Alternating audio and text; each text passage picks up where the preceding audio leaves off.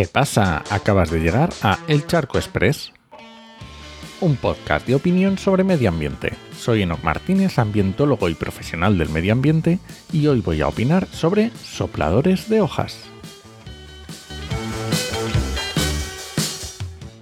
Vamos a ver, ¿a quién se le ocurrió esta barbaridad?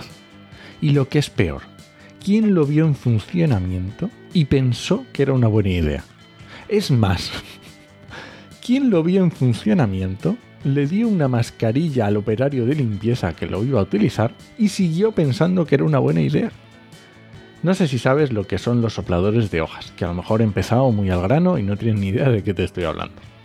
Los sopladores de hojas son eso, unas máquinas que soplan aire y que los encargados de limpieza de las calles utilizan para ir moviendo las hojas de los árboles caídas e ir dirigiéndolas y amontonándolas para luego recogerlas todas juntas, en lugar de utilizar las típicas escobas un invento muy útil que lleva al menos dos siglos con nosotros, dos siglos muy agradecidos ciertamente.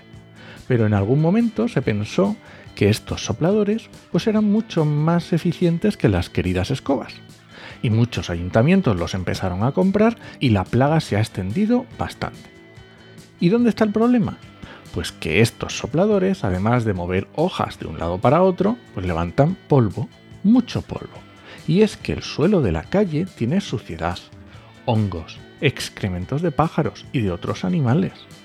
Y el empujarlo con aire, algunas partículas se distribuyen por el aire, se aerosolizan y pueden llegar a ser respiradas por los trabajadores y por los transeúntes.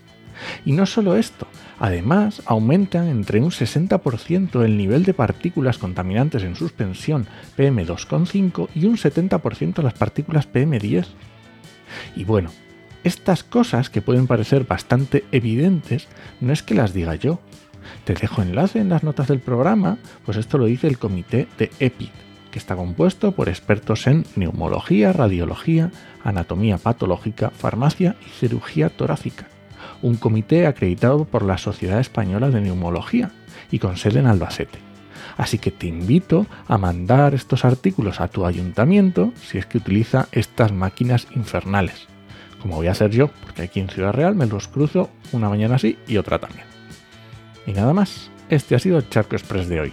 Lo encuentras en Podcastidae o en elcharco.es. Y si alguien te pregunta, no lo dudes, te lo dijo en HMM. Nos escuchamos. Porque lo de que lo utilicen a las 7 de la mañana con el ruido que hacen, mm, eso ya para otro día.